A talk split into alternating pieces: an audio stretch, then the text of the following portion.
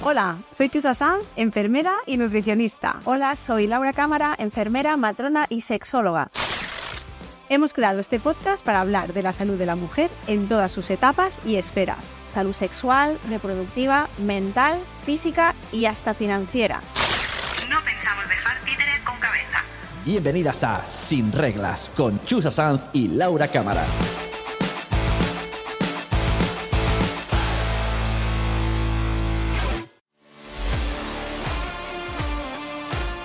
Ya estamos aquí otra vez. Hola, hola. Bienvenidas al, al podcast de Sin Reglas. ¿Cómo estás, Laura? Yo muy bien, muy contenta. ¿Y tú? Pues Estarás verdad es contenta. que, ay, yo estoy muy contenta porque además es que, eh, bueno, aunque es verdad que este ya es el cuarto capítulo, yo sigo recibiendo un feedback buenísimo del podcast y la verdad es que me emociona que os esté gustando. Así que nada, eh, daros las gracias, por supuesto, y darle estrellitas, que esto nos, nos da poderío para poder seguir divulgando. Darle like, darle estrellitas, comentarios. Una cosa que sepamos si os está gustando, ¿no? Esto que estamos haciendo. Bueno, ¿y de qué vamos a hablar hoy? Pues hoy vamos a hablar eh, de un tema que yo creo que a todo el mundo, bueno, si no le interesa, debería, que es eh, el tema de la anticoncepción. Cómo tener una vida sexual satisfactoria sin quedarte embarazada, entre otras cosas. es, un, es un temazo, ¿no? El poder desligar nuestra vida sexual de la reproductiva utilizando pues métodos que nos permitan pues esto, ¿no? Tener sexo sin quedarnos embarazadas si una no quiere. Y esto es de lo que vamos a hablar hoy, de, de los anticonceptivos, que además, como tú dices, es un tema como muy, muy preguntado siempre, porque tenemos un poco de lío entre todos los anticonceptivos que hay, eh, todos los métodos, que cuál será el mejor, que cuál será el peor, que cuál será para mí, pues le vamos a dar un poquito de repaso. Vamos a poner un poquito de orden en esto. Eh, ya sabéis que nosotras siempre divulgamos desde el rigor, con un toquecito de humor, ¿vale? Para que no os aburráis, pero eh, desde luego sin eh, juzgar lo que cada una elija. Mmm, cada uno tiene que elegir lo que, lo que mejor le convenga. Así que si te parece, Laura, hacemos un poquito de introducción sobre el uso, ¿no? Un poco de historia, venga.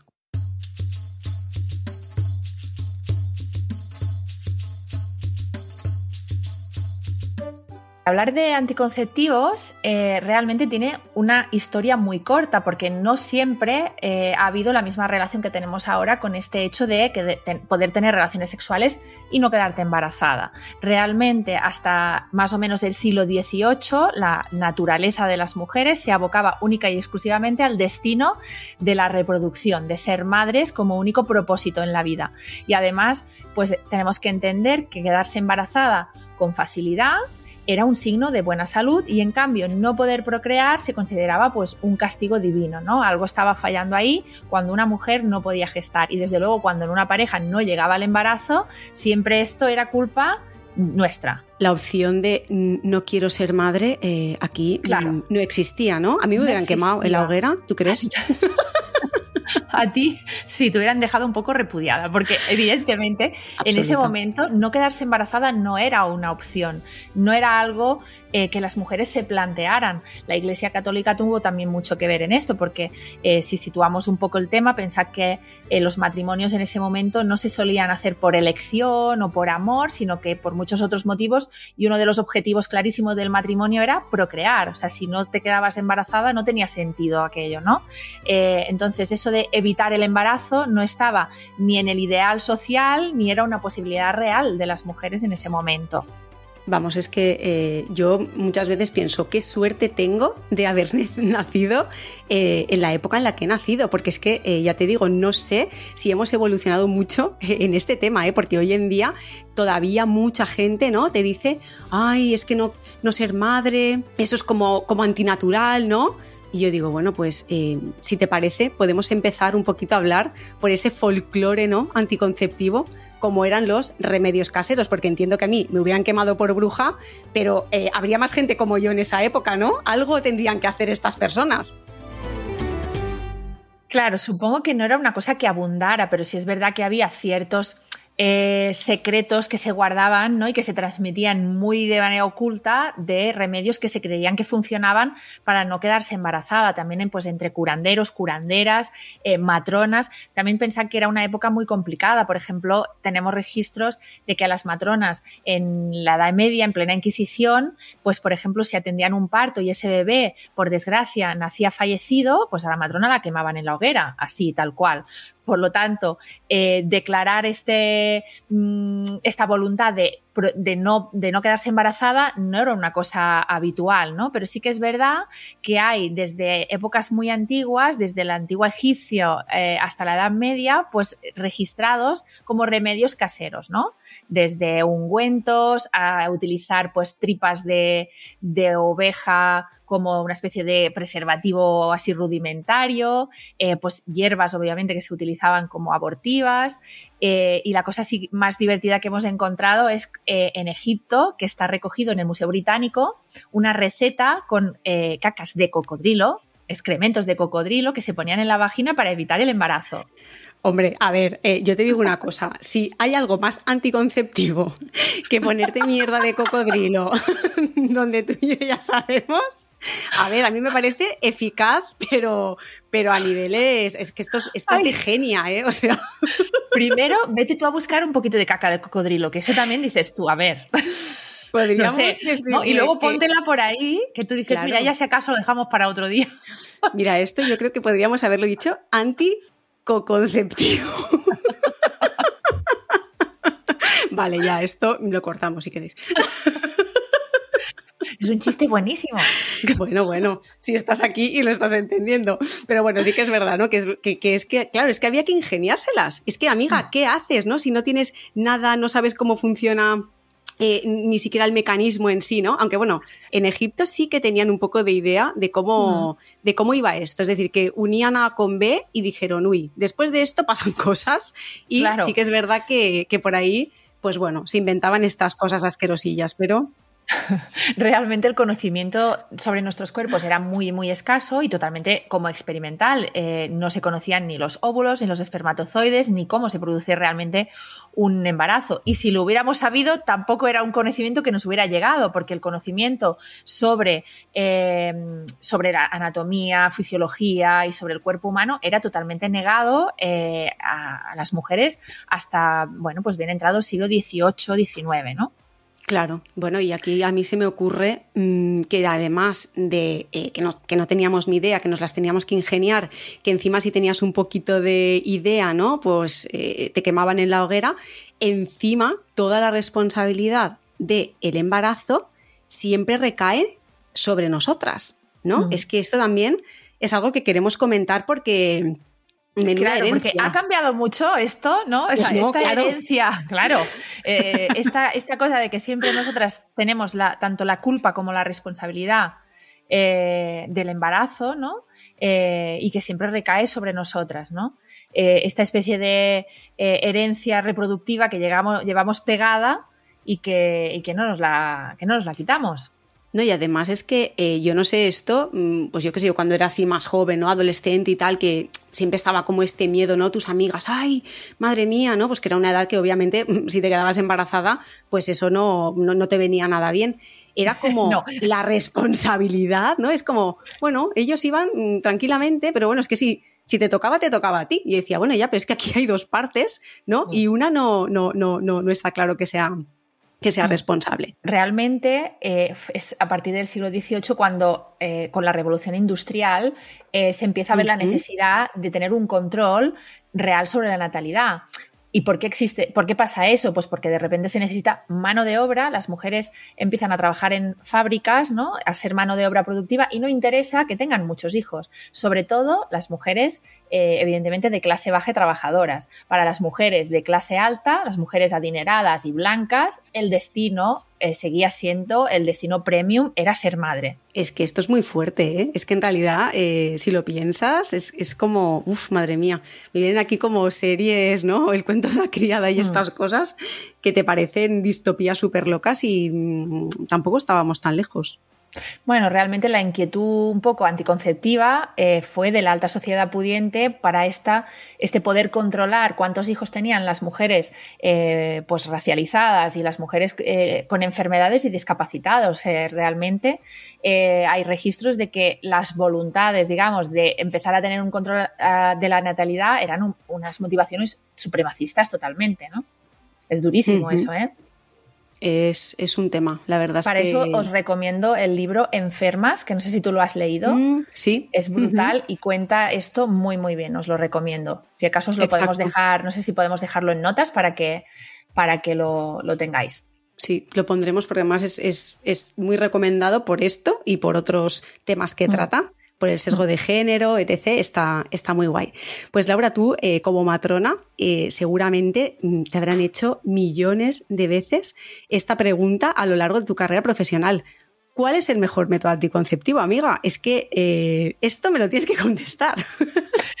Pues efectivamente es una pregunta muy repetida, ¿no? Pues ¿cuál es el anticonceptivo? ¿Cuál es el mejor anticonceptivo? Pues eh, de entrada ya mm, no queremos que os vayáis del capítulo, pero es una pregunta que no se puede contestar. ¿Por qué? Pues porque eh, vamos a hacer ahora un repaso, ¿no? Para que los conozcáis, pero realmente lo que te puede ir bien a ti puede no ser bueno para mí, ¿no? Y no solo eso, sino que a lo largo de la vida reproductiva puede ser que en este momento sea eh, un anticonceptivo X el mejor para ti y dentro de 10 o 15 años sea otro, ¿no? Entonces, decir que cuál es el mejor, pues es imposible de contestar realmente. Claro, es que va a depender de para quién, de para qué, qué tipo de relación tienes, ¿no? Si es más estable, menos estable, mm, con mm. qué. Mm, es que depende de tantísimas cosas que la mejor respuesta es que no hay respuesta. O sea, cada una pues tiene que.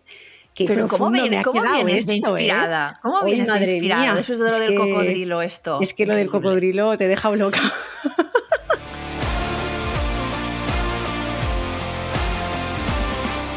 Pues yo creo que si te parece podemos empezar por el clásico método, ¿vale? Conocido por todo el mundo, que es el preservativo, ¿no? Es un método barrera por excelencia y, eh, pues bueno, tiene pros, contras, ¿no? Cuéntanos un poquito, Laura, que tú en esto tienes más idea que yo.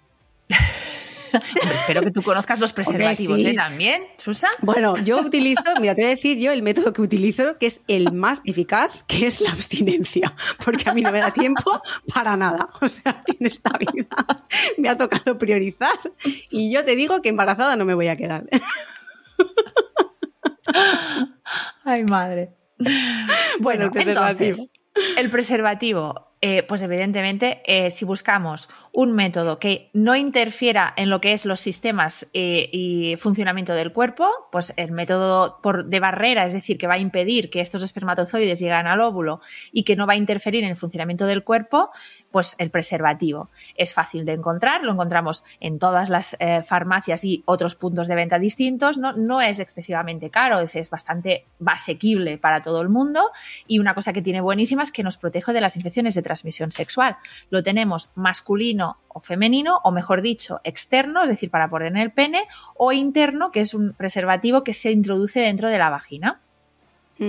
Eh, casi que podemos decir que si no tienes alguna reacción con el material, que pueden ser de látex o podemos encontrar preservativos sin látex, a no ser que tengamos algún tipo de alergia en el material, prácticamente no tiene contraindicación ninguna el preservativo. Es, ideal. que, hay gente que dice que se nota, ¿no? Que, que bueno, no sé, a mí esto me suena un poco a excusa, ¿eh? Lo de se nota, a ver, mm, que no estamos poniendo, que no es de esparto, ¿sabes? O, o no es de ganchillo, ¿no? Esto, fíjate que yo en Instagram un día abrí este debate y, fue muy curioso porque, eh, o sea, realmente creo que hay una concepción, eh, un, ideal social de que el preservativo se nota, ¿no? Es como una cosa de que molesta. Realmente, no sé, creo que puede ser que ni la NASA tenga una tecnología actualmente tan avanzada como un preservativo, que son finísimos, son súper elásticos, se adaptan a cualquier eh, miembro y, y realmente podemos decir que no se notan. Otra cosa es que en nuestro imaginario el hecho de introducir un preservativo pues eh, le busquemos excusas, ¿no? Y pensemos que interfiere, que no me gusta, que no, no se siente igual.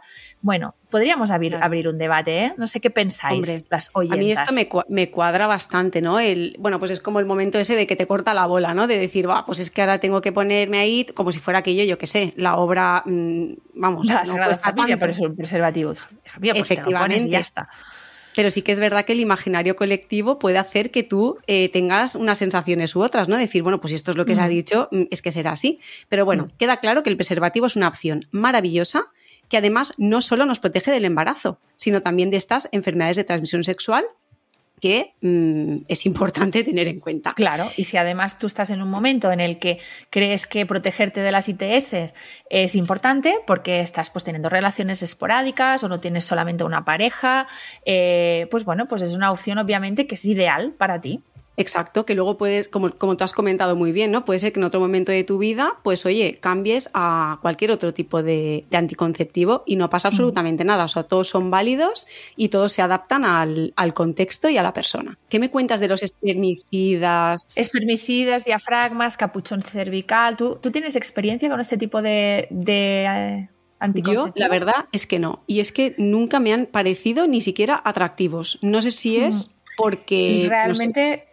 Sí, se usan poco, ¿no? Yo creo. No sé si alguna de las que nos está escuchando puede darnos eh, opinión sobre esto. Realmente ahora actualmente los espermicidas, diafragmas y capuchón son, pues bueno, menos utilizados.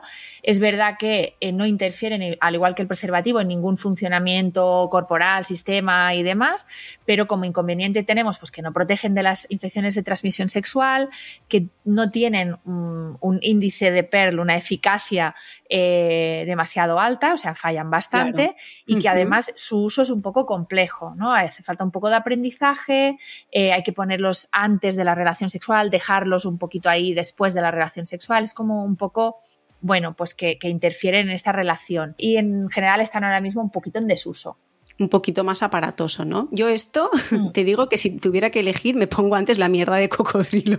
Mira lo que te digo. Bueno, esto obviamente es broma, ¿eh? pero bueno. ¿Qué te parece si pasamos al tema de la anticoncepción hormonal?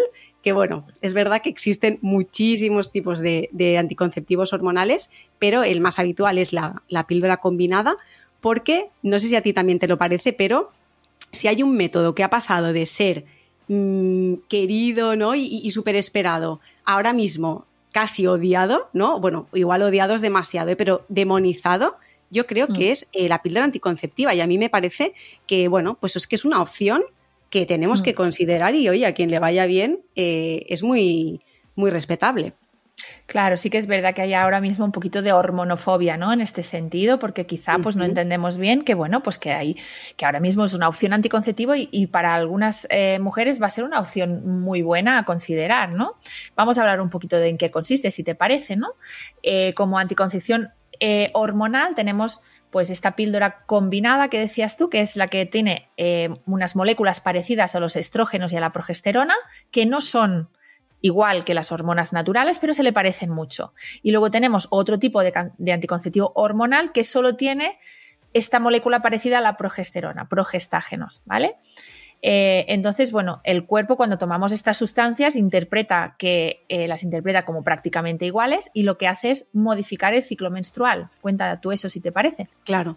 A ver, es que yo creo que cuando, cuando hablamos de, píldora ¿no? y, todo esto, pues yo entiendo por un lado esta hormonofobia, no tanto por, por la química en sí, sino por el uso indiscriminado para ciertas patologías, ¿no? Como solución para todo. Esto es un tema. Y en esto sí que estoy un poco de acuerdo en que, oye, pues antes de dar la opción, hay que investigar un poquito mejor esa patología.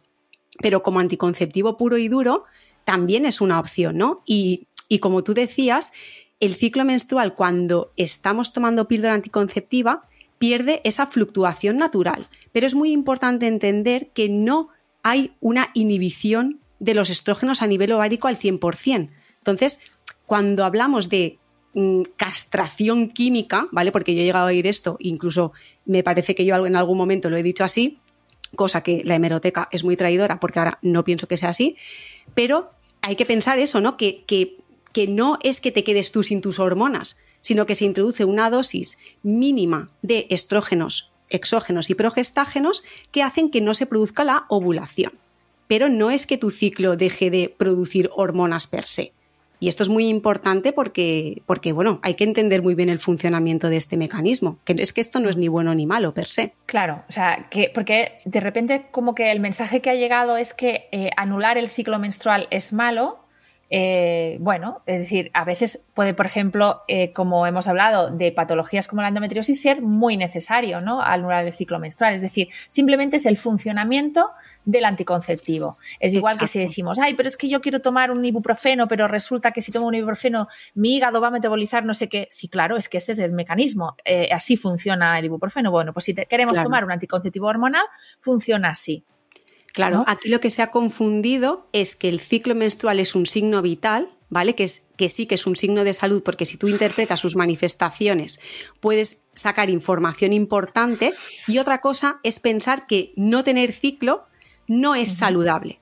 Yo creo que esta es el, matiz que hay que hacer.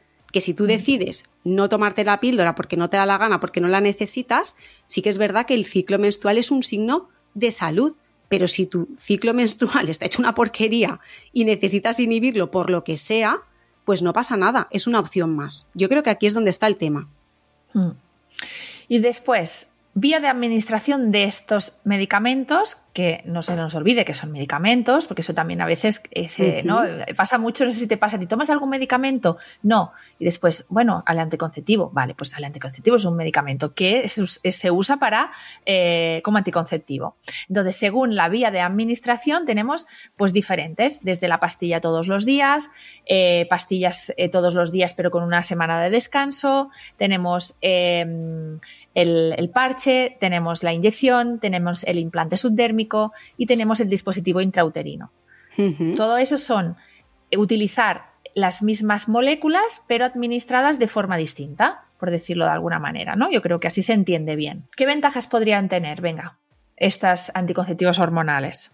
Ventajas, pues a veces controlar el ciclo es precisamente lo que vamos a buscar, ¿no? Y esto va a ser una ventaja, por ejemplo, cuando queremos controlar pues el dolor menstrual, el sangrado abundante, ¿no? Y también puede ser motivo más que suficiente para usarlos únicamente como eh, método anticonceptivo, que no tengas que estar pendiente de si me pongo un preservativo o me tengo que poner eh, espermicida, etc., otra cosa. Muy bien, y como inconvenientes, porque también obviamente todos los métodos tienen sus ventajas y sus inconvenientes, pues eh, mm, algunos de estos anticonceptivos nos van a producir esto que se llama spotting, que significa estos sangradillos, estos, estos sangrados pequeñitos entre un entre una menstruación y otra, entre, en el que, bueno, pues que a veces son un poco incómodos, ¿no? Es verdad que hay quien lo tolera bien y hay quien, pues que le parece esto un verdadero rollo. Eh, nos pueden afectar también el estado de ánimo, también al deseo sexual, a la lubricación. Y esto es una cosa que cuento en mi libro. ¿Sabéis que tengo un libro? Hombre, es que ya estabas tardando en decirlo. Total, que esto cuento en mi libro que, claro, cuidado con utilizar un anticonceptivo hormonal para tener mejor sexo y desvincularlo ¿no? de este uso del método eh, pero que este método, por ejemplo, pues nos quite las ganas, nos quite el deseo, nos lubriquemos peor. Entonces, pues hombre, hay quien estos efectos secundarios no los va a notar, pero si de repente eres una persona que empieza a utilizar un anticonceptivo y de repente dices, ay, se me ha ido el deseo, no lubrico bien, qué desastre, pues igual hay que buscar otro compuesto químico o otro ah, anticonceptivo porque desde luego, pues ahí tenemos que sopesar, ¿no? Poner este método en una balanza y decir, ¿me compensa o no me compensa utilizar este método? Efectivamente. Esto es lo que he dicho antes, ¿no? Si, si, si para. Mm, o sea, si haces algo con esta finalidad, pues es mejor que utilices la mierda de cocodrilo y ya está. Y así, mucho más barato. Bueno, no sé, primero tendrás que encontrar un cocodrilo. bueno, la píldora de emergencia no es un método anticonceptivo. La píldora poscoital o la píldora del día después o, la, o el anticonceptivo de emergencia eh, es un eh, compuesto que se puede utilizar cuando nos ha fallado un método habitual, o bien se nos ha roto un preservativo, o bien pues eh, se nos ha olvidado, hemos tenido un olvido en la píldora, en fin, hemos tenido ahí un desliz un desliz.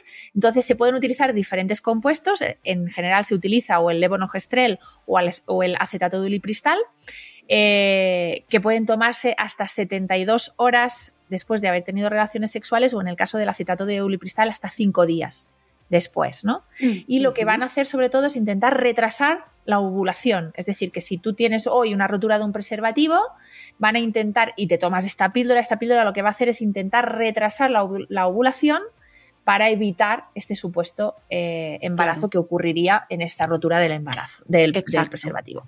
Aquí yo me acuerdo eh, una vez hablando de este tema eh, por redes sociales que una mujer me dijo, es que esto yo lo considero un aborto es que esto no es una píldora abortiva, ¿no? O sea, estrictamente eh, hablando. No, eso queda más que claro porque ni la Organización Mundial de la Salud ni ningún, o sea, ningún organismo considera eh, la píldora del día después como una píldora abortiva. Y es más, la Organización Mundial de la Salud dice que deberían de estar disponibles al acceso de quien las necesite porque eh, es un método que se puede tener que utilizar en algún momento determinado y lo, determinado y lo lógico es poder tener acceso a ellos.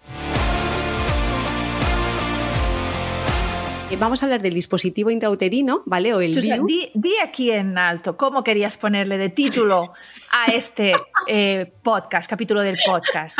Porque como íbamos a hablar de anticonceptivos, a ella se le ocurrió yo quería ponerle de título, haciéndole aquí homenaje a, Eugenio, decir ¿Sabes a Keike Diu? Que no sé si es Saps, ¿saben a Keike Diu? ¿No? ¿Saben pues a Keike Diu? Del Diu, hablando del Diu. Digo, claro, ay Dios mío. Es una referencia un poco, un poco especial. Pero bueno, aparte un chiste de Eugenio, las, las signas, las signas, no las siglas de DIU significan dispositivo intrauterino.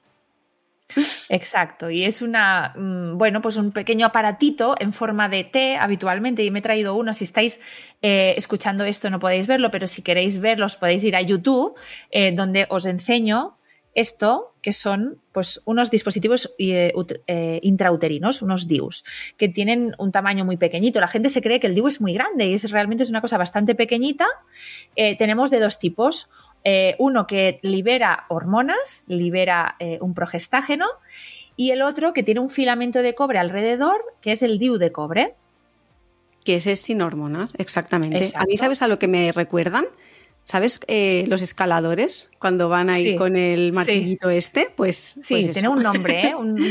eso que, sí tiene un nombre. Exacto, como pues a eso me para clavarlo en el hielo, ¿no? Pues así, pero muy pequeñito. Eh, entonces, venga, ¿qué ventajas y qué inconvenientes le podemos encontrar al DIU? Bueno, pues si nos centramos, por ejemplo, en el DIU de cobre, eh, sí que es verdad que la ventaja es que no interfiere en el ciclo menstrual, ¿vale? Es decir, tú seguirías ovulando y seguirías teniendo tu ciclo, pero por otro lado, sí que es verdad que en sangrados abundantes, ¿vale? Mujeres que ya tienen sangrado abundante, puede aumentar el sangrado. Entonces esto, pues bueno, igual hay que valorar, ¿no? Si tu ciclo es sano y tus sangrados no son abundantes, pues igual es una opción, pero por este componente como irritativo, ¿no? Aumenta el sangrado. Y el dolor, quizá también, ¿no? Y un poquito, y el dolor menstrual. Si eres una persona que tiene mm, reglas un poco dolorosas, eh, pues quizá el DIU de cobre no sería la mejor opción porque incrementaría un pelín este, esta molestia, ¿no? Ya depende un poco de tu elección. Y el DIU hormonal. Y el DIU hormonal, una de las cosas que también yo veo como una ventaja es que en el 80% de los casos tampoco se inhibe la ovulación. Entonces, bueno, mantendrías un poco ese ciclo, aunque realmente la intervención es más a nivel eh, uterina, ¿no?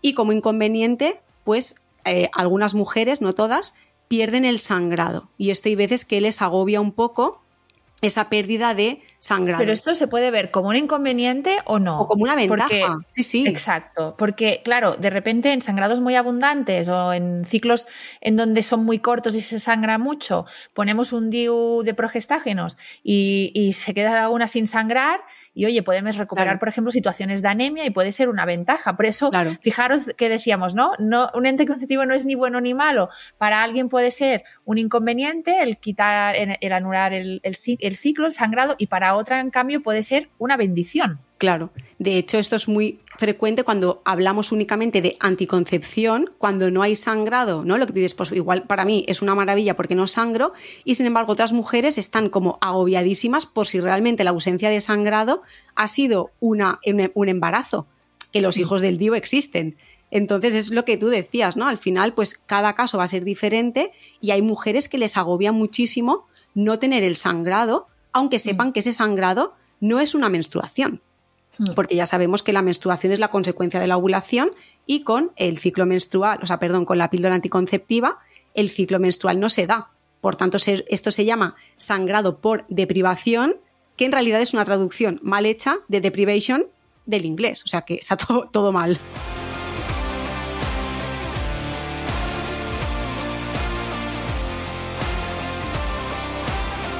Pues escucha, yo no sé si tú te acuerdas de un dispositivo que eh, fue retirado del mercado en 2018, que eh, era como un muelle que se insertaba a través del útero como si fuera un DIU y se colocaba en la trompa uterina para evitar el embarazo. ¿Tú te acuerdas de esto?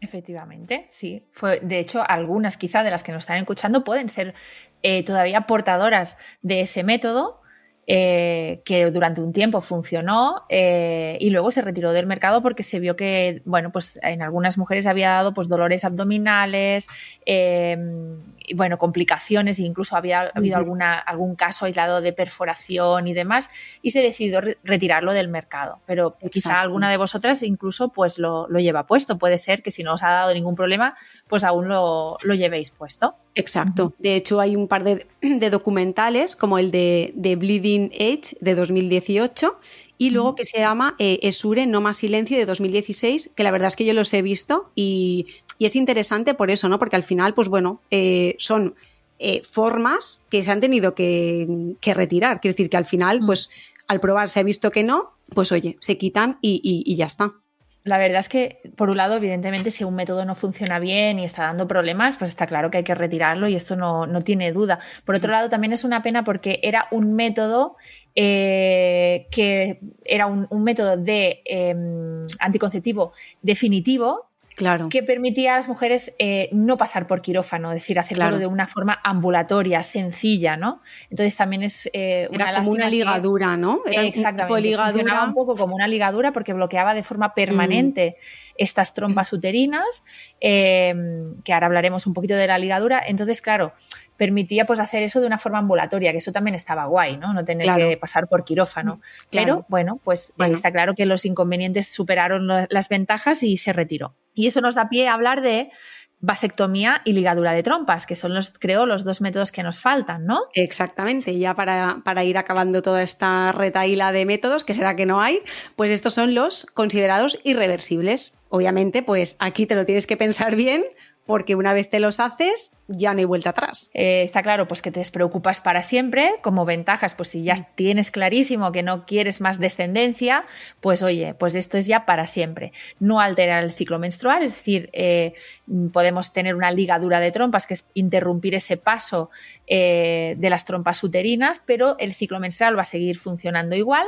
Y para las vasectomías podemos hacer que ese semen deje de tener espermatozoides, pero se sigue eyaculando igual. Eso también es algo que, ¿no? para las vasectomías puede quedar, puede ser una duda, ¿no? Porque atención, que aquí no hemos dicho que es el primer método así como, ¿no? De, repente masculino, de oye, ¿queréis haceros eh, Vaya, ¿queréis hacer algo vosotros? ¿Queréis hacer algo? ¿Ya no quieres tener más, más hijos, más hijas? Pues mira, la vasectomía está aquí, muy facilita, ambulatoria, eh, pues no te preocupes, vas a eyacular igual, ¿eh?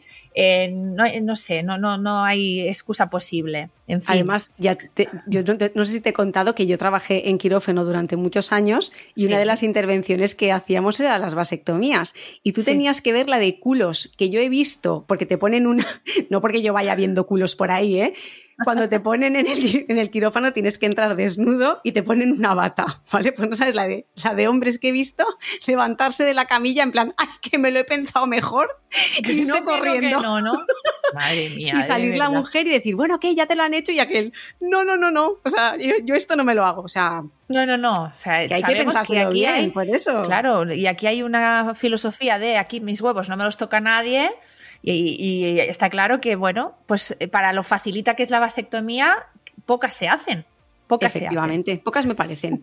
Y hablando ya de anticonceptivos y cosas de hombres, ¿no? Y que se impliquen un poquito, ¿cuándo vamos a ver, Laura, anticonceptivos hormonales para hombres, yo creo que nos moriremos sin verlo. ¿Tú qué opinas? De momento, pues bueno, parece que hay algo de investigación ¿no? al respecto, que hay ciertos avances. Yo tengo dudas realmente de que un laboratorio vaya a invertir seriamente en esto, eh, en esto de la anticoncepción masculina, eh, si realmente no es algo que socialmente mm, estemos demandando o, o, vaya a calar. Es decir, nadie quiere sacar un medicamento que no vaya a vender. Esto está claro. Entonces, mi pregunta es, no sé si lo veremos o no, pero mi pregunta es, ¿está la sociedad preparada para demandar un anticonceptivo masculino para realmente que esto tenga éxito? Yo creo que esa es la pregunta que nos debemos de hacer. Hombre, si al final todo lo asumimos nosotras, pues ¿qué necesidad tienen ellos de asumir nada? Es que esto es, es así. Pero bueno, bueno, pues después de este recorrido por los diferentes métodos, no os penséis que nos hemos olvidado del método sintotérmico o métodos naturales, ¿no? Tipo el de la lactancia, sino que lo vamos a reservar para hacerles un capítulo especial porque así lo merecen. Así que vamos a pasar al dato curioso. Sorpréndeme, amiga, que hoy me lo traes tú de la mano. Mira, en realidad tengo como mm, dos, dos datos curiosos, ¿vale? vale, los que te dé la gana. Uno, uno eh, que eh, es ese esos de que, que, nos gustan a nosotras por si te preguntan alguna vez en el trivial. Bueno, pues resulta que hasta 1677 eh, no se descubrió eh, los espermatozoides. Claro, eso era muy importante, ¿no? Porque eh, conocer la fisiología de los óvulos, y espermatozoides, pues evidentemente a partir de ahí se pueden desarrollar métodos anticonceptivos. Si no conocemos los, espermatozoides, bueno, pues resulta que a un, señor en 1677 se le ocurrió mirar su semen al microscopio. Y, primero lo tuvo que extraer. A ver, es que yo es que me resulta, de repente veo y digo, ah, nos parece raro y no nos parece raro. ¿A que no te parece raro que uno de repente dijera, wow, voy a mirar esto al microscopio? Hombre, yo es que lo a mí lo que me parece es que le pilló ahí tocando la zambomba y dijo, pues mira, esto podemos mirarlo. En su laboratorio con un microscopio y dijo, voy a ver.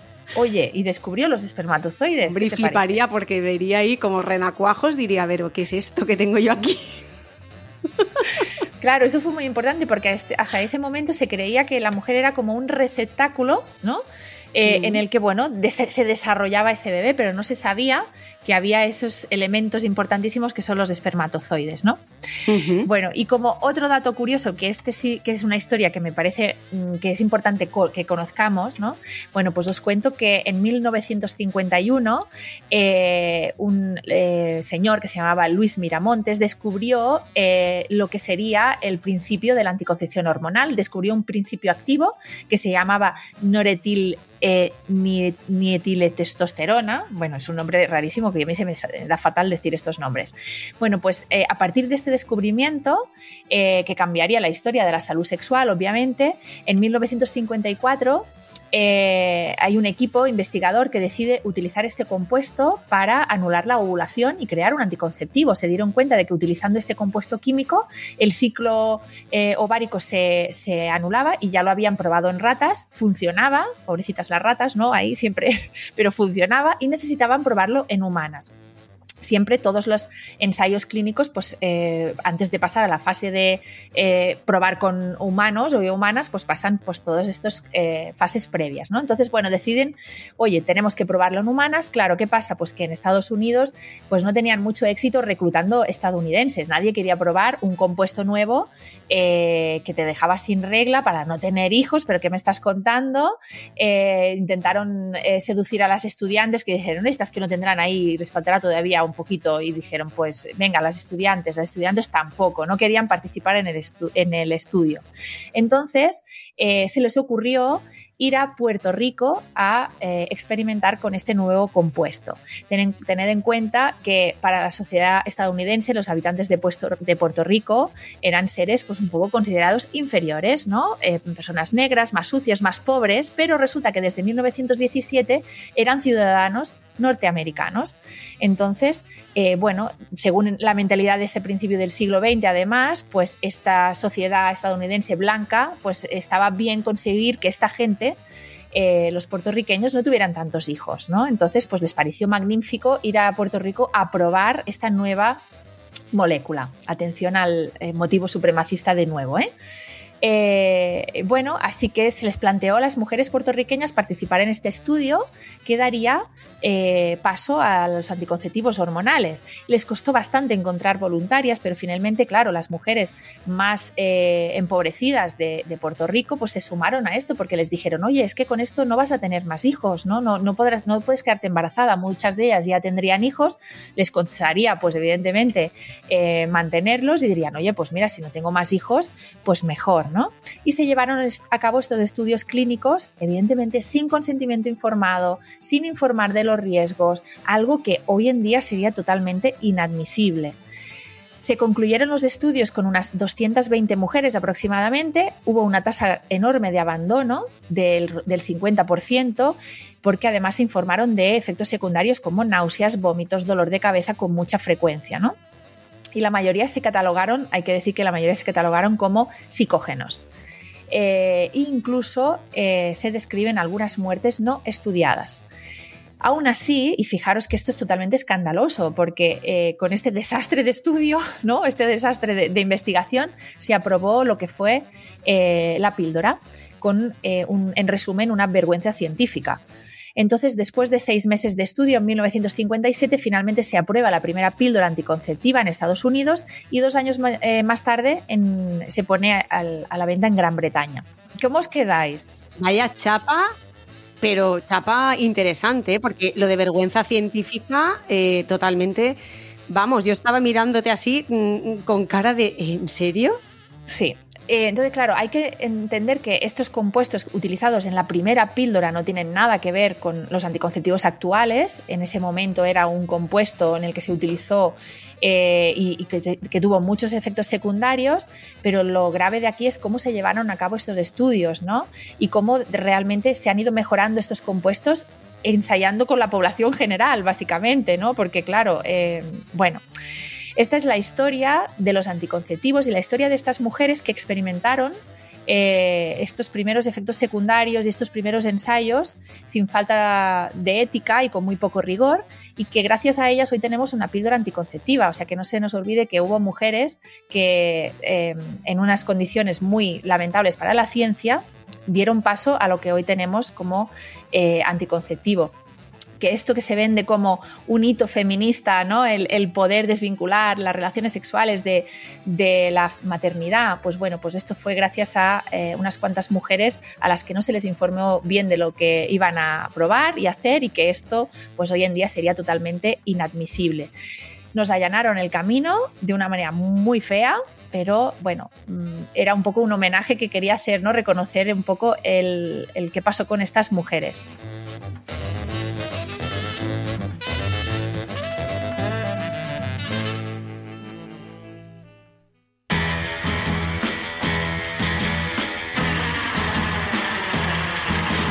Pues le damos a la ronda de preguntas. Laura, ¿usar anticonceptivos hace que cambie mi fertilidad? Esta es una de las preguntas que nos habéis eh, mandado, ¿vale? De hecho, ya os recuerdo que podéis enviaros vuestras preguntas a nuestro correo podcastsinreglas.gmail.com y esta es la que nos hace una de nuestras oyentes. ¿Usar anticonceptivos hace que cambie mi fertilidad? La pregunta puede ir así como que con dos sentidos diferentes. Por un lado, si tomamos un anticonceptivo hormonal y luego queremos dejarlo, eh, me va a afectar a, la fertilidad? La respuesta es que no. Una vez dejemos el anticonceptivo, eh, se recupera la fertilidad en los eh, siguientes ciclos y no debe de haber ningún problema, a no ser que hubiéramos tenido un problema en el ciclo menstrual antes de empezar a tomar el anticonceptivo. A lo mejor después del anticonceptivo seguimos teniendo ese problema, pero no por culpa de haber tomado la píldora.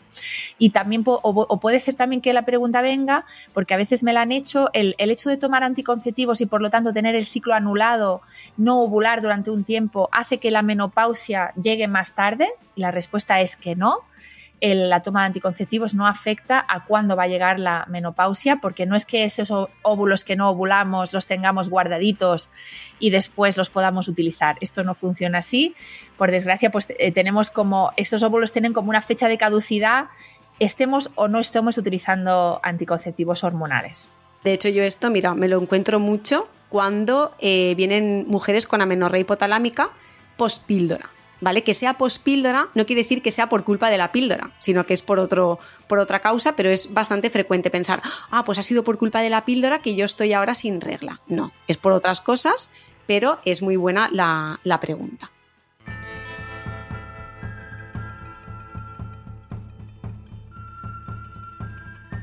Y la siguiente pregunta, que es para ti, Chusa, eh, nos dicen, si no has tenido embarazos, ¿puedes utilizar un DIU?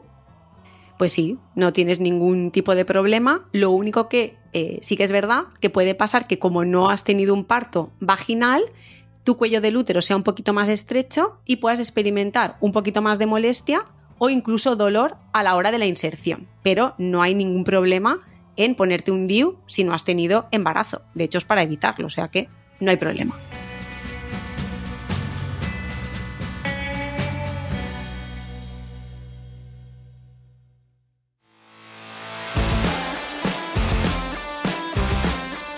Bueno, pues hasta aquí el capítulo de hoy. Pues qué bien, ¿no? Qué bien, ¿no? Bueno, esperamos que os haya gustado. Ya sabéis que nos podéis enviar vuestras preguntas, sugerencias y opiniones a podcastsinreglas.gmail.com o nos podéis escribir a nuestras redes sociales arroba soy o arroba lauracámara.ginesex. Pues un abrazo muy fuerte, chicas. Y Chusa, ¡mua! Hasta Un el beso. próximo capítulo. Adiós. Adiós.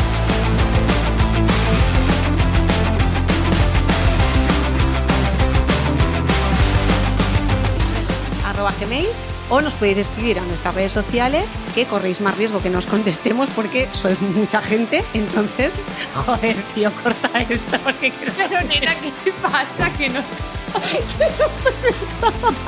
¿Qué te pasa hoy? Venga, bueno. Yo Va, cierra y no la punto, se acabó